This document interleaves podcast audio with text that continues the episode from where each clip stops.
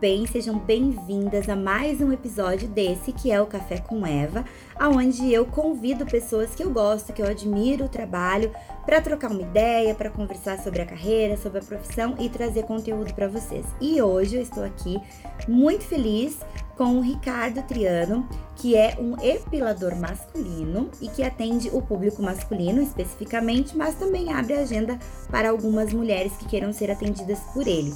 E aí a gente vai conversar um pouco também sobre esse universo da epilação masculina, sobre como é ser um epilador masculino num, num universo que é totalmente é, dominado pelas mulheres, né? E trazendo um pouquinho dessa experiência dele para vocês. Lembrando que este vídeo é para ser uma conversa, então ele é mais corridinho. Então perdoem os erros, as falhinhas que tiverem e foquem aqui no conteúdo que foi desenvolvido para vocês, tá bem? Ricardo, seja muito bem-vindo. Muito obrigada por ter aceitado o meu convite, por ter aberto a tua agenda aqui para ficar esse tempinho com a gente, tá? Seja muito bem-vindo, obrigada por, por ter aceitado. Obrigado, eu que agradeço o convite, é um prazer estar com você, uma honra principalmente porque eu acompanho a Eva já há um tempão, assisti muitas aulas com ela, muitos vídeos com ela, então hoje estou me sentindo honrado. Obrigado Ai, pelo muito convite. Obrigada, imagina. Então vamos lá, Ricardo. É, tem café mesmo, real, viu, gente? É, você, a gente até teve uma conversazinha prévia aqui para eu entender melhor o que o Ricardo faz e a história dele é muito bacana. Como é que você veio parar na epilação? Na realidade, tudo começou há aproximadamente quatro anos atrás. Eu trabalhava numa empresa do segmento educacional, do segmento de informática, né? É, e essa empresa passou por um momento muito difícil, inclusive pela crise que o país passou, e os funcionários foram muito afetados. Eu, inclusive, fui um deles. Então, devido à dificuldade financeira que eu passava na época, a epilação veio como uma segunda renda. É uma forma de pagar algumas dívidas, cumprir com alguns compromissos que estavam em atraso. Então, foi meio que uma válvula de escape. E estava me contando que foi tua mãe que te, te colocou neste mercado, né? Porque quando o Ricardo começou a me contar, eu fiquei pensando, tá, mas em que momento, ele tava me contando essa parte, né, das dificuldades e quem nunca, né? E eu fiquei pensando o tempo todo em que momento ele pensou na epilação. E aí, quando você me contou que a sua mãe é da área, né? Sim. Legal. Sim. E ela é epiladora ou ela é esteticista, cabeleireira, É é, tudo? esteticista e epiladora. E aí você, é, ela te trouxe para esse, pra esse universo. Foi. Ela trabalha com o público feminino e me mostrou um, um nicho de mercado, uma oportunidade onde muitos homens procuravam o serviço de epilação, mas muitos estabelecimentos não oferecem, até porque muitas profissionais ainda não se sentem à vontade para atender o público masculino. E aí, devido a essa necessidade financeira que eu passava na época, ela foi a pessoa que me instruiu, me orientou, me ensinou as primeiras técnicas e a partir daí eu fui buscar especialização, fui me profissionalizar para poder entrar no segmento. Mas essa profissionalização veio depois que você viu que dava para ganhar dinheiro fazendo fazendo epilação, né? Não foi uma coisa é, é, ah, aprendi, é legal, então eu vou me profissionalizar. Até porque, como você falou, você estava com, tava endividado e, e, a gente sabe que tem um investimento, né, para para fazer cursos. Como é que foi antes dessa especialização? Como é que você começou a atender? Foi no salão da sua mãe primeiro, no primeiro momento? Exatamente. Eu passei alguns dias com ela lá no espaço de atendimento dela, ela me ensinando a teoria e a prática. Fiz alguns atendimentos lá e com esse conhecimento que ela me transferiu inicialmente, eu comecei a atender na minha casa. Legal. Então eu ganhei Isso é presente. ótimo, porque nós todas começamos assim. Sim. Epiladoras sempre começam em casa. Na realidade, Eva, eu fiquei atendendo em casa durante quase dois anos. Né? Ótimo. É, é o tempo. É, fa- fazer uma carteira, né? As coisas Sim. começarem a melhorar. Sim. E aí eu lembro como se fosse hoje. Eu, ela me deu uma termoceira, me deu um aquecedor de refil de rolon, um kit para iniciar. E falou: "Ó, agora é com você, vamos Agora trabalhar. vai. é muito coisa de mãe isso, muito né? Gente, é muito coisa de mãe. E o início foi assim, eu comecei atendendo em casa, fiz algumas postagens nas redes sociais, divulguei bastante no Facebook, na época que era muito forte, Você me falou do, do OLX, né? OLX. Que são esses, esses, essas empresas ah, que fazem anúncios. Eu, eu lembro do Que Barato. Você lembra do Que Barato? Lembro do que barato. Eu anunciava muito no Que Barato. É, a epilação com linha. Nossa, muita aluna pra mim veio do Que Barato. Impressionante. E aí você fez esses anúncios em vários. Você pulverizou a, o teu, a tua informação, né? Você não ficou só numa mídia social. Você saiu se distribuindo nas redes sociais e nos sites de Exatamente. anúncios. É, inicialmente eu, eu trabalhei muito com Facebook, com a OLX e fiz a divulgação também em cartões de visita. É, fui numa gráfica, mandei fazer um cartão com telefone, com serviço, e eu mesmo saía distribuindo esse cartão no meu bairro, nos estabelecimentos, nas academias, em lojas. Academia é ótimo, né? É um Exatamente. público super vaidoso e. Totalmente. E aí eu comecei divulgando dessa forma e foi muito positivo. Claro que o que nos dá segurança e nos dá experiência é a prática do atendimento. Mesmo com conhecimento de principiante, de iniciante, eu precisava muito trabalhar, precisava muito dessa segunda fonte de renda. E aí eu meti as caras, fui lá, divulguei, os clientes começaram a aparecer e o trabalho fluiu. É muito interessante porque é, a necessidade é, é um motivador muito, muito poderoso, Poderoso. né? Exato. Eu vejo, eu vejo algumas meninas aí desanimadas com a profissão, não sei o que, eu fico pensando, cara, não tá muito necessitada, né? Porque, gente, é sério, se você tem boleto pra vencer, você tem que fazer dar certo. Tem que fazer Tem dar que certo. fazer dar É. certo. Não dá tempo de ficar, ai, pensando e filosofando, mas será que você usa as ferramentas que você tem é, da melhor forma possível? O Ricardo tava me contando que mesmo agora que ele tá ótimo, que a gente já vai chegar nessa parte que ele está muito bem, tá bem estabelecido, tá num lugar encantador aqui, aqui no centro, é, ele ainda vai lá embaixo com o cartãozinho de visita quando não tem cliente, fica lá distribuindo para as pessoas que estão entrando no prédio. Então, Claro. assim, é muito de você se colocar à frente mesmo e, e ter essa postura de se vender, né? é, é assumir a responsabilidade, né? É a gente transformar a, a dificuldade em oportunidade. É, tem dias que a agenda tá vazia. é, tem dias que você não tem movimento, mas se você tem conta para pagar, se você tem boleto chegando porque eles não deixam de chegar e você tem é, uma responsabilidade com o seu trabalho, você não pode se dar ao, ao luxo de ficar sentado esperando o cliente aparecer, você tem que ir em busca. Nós, profissionais do nosso segmento, a gente não pode ter medo, a gente não pode ter vergonha de tomar iniciativa, de ir lá dar, entregar um cartão para uma pessoa que esteja passando na sua calçada, que esteja passando na sua rua, ou entregar o seu cartão para moça do supermercado, oferecer o serviço. Você tem que ser o seu cartão de visita, é você que tem que se vender, é você que tem que se divulgar. Nós não podemos terceirizar essa responsabilidade. Eu acredito muito nisso. E, e por justamente por não terceirizar isso e tomar a frente, você começou então a ter o- uma agenda lá no teu espaço, na tua casa, uma agenda que começou a ficar bem interessante, né? Sim, Isso porque sim. você falou pra mim que você não, não saiu do teu emprego, né? Não. Foi uma renda extra. Você É. atendia em que momentos? Naquele período eu atendia após as 18 horas, que era quando eu chegava do trabalho, Bah, até que horas? até as 22, 22 e 30. Menino! Dormia super pouco, né? É, ma- mas é como nós dissemos no início, é a necessidade. Né? Precisava muito, a minha renda não era compatível com as minhas despesas naquela época. Então eu atendia sempre à noite e aos finais de semana, sábados, domingos, Não tinha feriados. dia nessa época. Não tinha dia, Todo dia a dia. sim. E aí, esses clientes começaram a vir, começaram a gostar e remarcar e voltar. Sim, é, o mais bacana é, é- é a prova de fogo, né? Será que ele volta? É. Né? Fez a primeira, será que volta?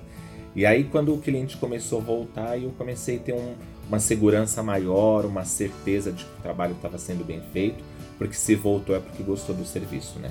Sim, com certeza. Quando foi que você tomou a decisão ou percebeu que você estava, é, que o que você estava fazendo financeiramente estava interessante a ponto de você sair do teu, do teu, do teu trabalho e se dedicar exclusivamente à epilação?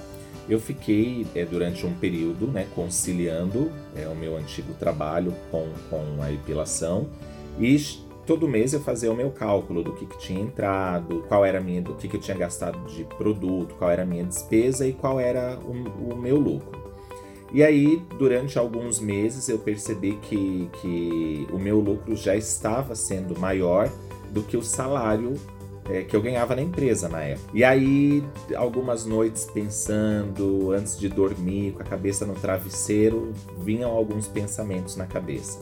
Se trabalhando só à noite, final de semana, é, a minha renda como, com, com a epilação já é maior que o meu salário na empresa, e se eu me doar integralmente, 100% a essa nova profissão? E aí eu sou uma pessoa que eu gosto de ousar, eu gosto de correr riscos e eu já estava encantado com, com, com o trabalho na epilação.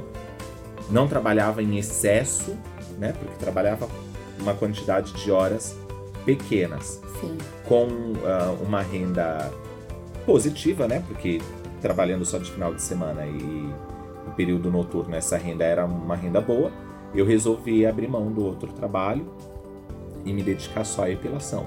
Quando você começou a falar, eu me veio duas, duas perguntas que eu queria te fazer. Uma, você logo de início decidiu que seria o público masculino que você atenderia, que seria o teu negócio? Na realidade, nós fizemos um teste, né, lá no, no espaço de atendimento da minha mãe. Nós fizemos algumas divulgações nos primeiros dias lá o público feminino não quis fazer depilação comigo. Mulherada. Mas essa mulherada começou a agendar para os maridos. Então tiveram alguns maridos, alguns namorados, alguns irmãos que foram se depilar.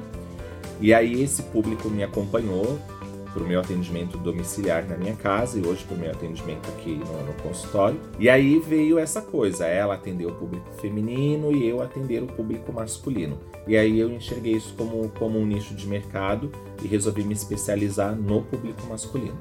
Que bacana. E hoje o teu público ele é quantos por cento masculino e feminino? Hoje a gente pode dizer 90% masculino e 10 feminino. 10. Porque... Olha, mas ainda tem um público interessante tem, feminino aí, tem. né?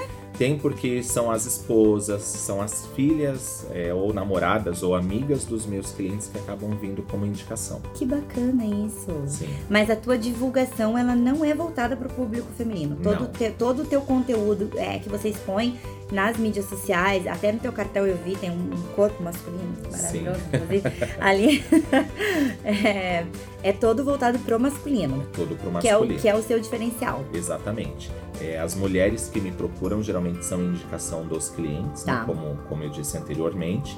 E as redes sociais, toda a divulgação é feita para o público masculino. Até porque, Eva, é, o mercado hoje, os homens encontram dificuldade em encontrar estabelecimentos que atendam o público masculino. Então eu resolvi investir, me especializar nesse segmento.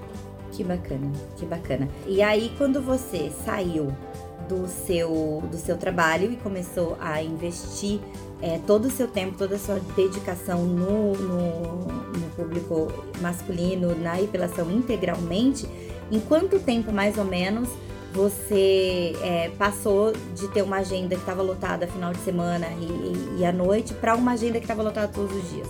Que tinha cliente todos os dias? Sim, é, eu, eu, precisei fazer mais divulgação, né? Sim. É, investir em mais cartões, é, busquei fazer algumas parcerias com estabelecimentos comerciais, barbearias. É, barbearia é, um, é um, uma oportunidade de mercado muito bacana, porque o barbeiro não, não depila. Né? Hum. É, e aí nós fazíamos troca, eu indicava a barbearia e ele indicava o meu serviço de, de depilação. E aí investi em outros, outros meios de divulgação também, partindo depois para o Instagram, fazendo outras redes sociais, outros aplicativos, para fazer uma captação maior de cliente. Mas em pouco tempo a agenda já estava bem, bem movimentada, graças a Deus. Eu comecei em toda a tua, em toda a tua fala, dá para perceber que tem uma estratégia. Assim, é que você não não ah, eu fiz panfleto e saí distribuindo panfleto. Não, você foi nos lugares em que você viu que o público masculino era interessante ali, né? é, quando você fala de barbearia, é, não é jogar o, o, o, seu panfleto em qualquer lugar. Não, não né? porque isso custa dinheiro, né? Exato, porque eu vejo ah, algumas meninas falando, ah, porque eu fiz panfleto, eu fiz cartão e não deu resultado. Será que você está distribuindo nos lugares corretos? Será que você fez uma lista na tua região é, e, e, e, definiu quais são os pontos? Exatamente. Né? O Ricardo fez, você estava me falando uma coisa que eu achei incrível. Ele foi em loja de roupa masculina para fazer essa, essa distribuição desse panfleto, desse cartão de, de, visita, de visita, né? Então tem uma estratégia por trás, não é só sair distribuindo, é, né? Nós precisamos pensar onde está o público que eu quero trabalhar. Qual é o perfil? Onde esse perfil está? Quando eu identifico onde esse perfil está, é ali que eu tenho que trabalhar. Então, por que a loja de roupa masculina? Eu quero trabalhar com o público masculino. A loja é frequentada na maioria das vezes pelo, pelo homem, não é? Não. Então tem o meu cartão de visita lá, tem o meu contato com os vendedores da loja, é, com o gerente da loja. Claro que existe aí muitas das vezes uma permuta, né, para que Era você deixe o seu cartão. Que é outra estratégia também. Exatamente. Né? Eu, eu, eu, eu vejo que algumas pessoas fazem assim, que olha, aliás, eu acho uma estratégia maravilhosa. Você uh, uh, oferece um serviço Sim. de cortesia para esse vendedor ou para esse lojista, para esse dono de estabelecimento, ele vem, ele conhece teu espaço, ele conhece o teu trabalho, porque quando você conhece e gosta de um serviço, de um produto, você indica com muito mais segurança, com mais segurança, né? Exatamente. É. Então você faz essa estratégia também. Sempre, sempre tem isso. Eu sempre é, é, ofereço o serviço, convido a pessoa a vir tomar um café. Que aliás é, é delicioso o café aqui, gente. fazer algum procedimento é, porque nenhuma pessoa vai indicar o seu serviço se ela não conhecer.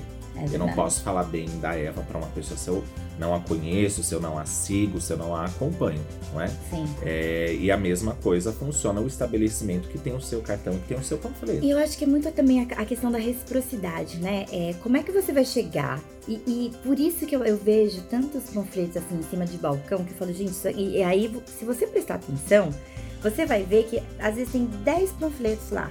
E isso aconteceu comigo ontem na academia que eu vou, tá? É, eu tava conversando com a, com a, moça da academia e ela, eu fiz uma pergunta para ela, ela me deu um cartão de uma determinada pessoa. Tinham vários lá em cima. E eu fiquei me questionando por que, que ela deu exatamente aquele cartão para mim. Muito provavelmente porque a dona daquele cartão já fez algum atendimento cortesia para ela que ela gostou é, e por isso ela tá indicando. Gente, a lei da reciprocidade. Sim. A pessoa ela tende muito mais a fazer algo por você se ela recebe algo, algo. de você. né? Exatamente. Eu quero falar um pouquinho mais sobre as suas estratégias e como que você saiu da sua casa e veio para esse espaço maravilhoso que a gente está aqui hoje. Mas eu vou fazer um corte nesse vídeo porque já está com 18 minutos. E é, essa conversa com o Ricardo, gente, vai ficar em duas partes para vocês, porque ele tem, realmente tem muita coisa bacana para contar. Então, fica aí, a gente já volta com a segunda parte desse vídeo, tá bem? Até já. Até já.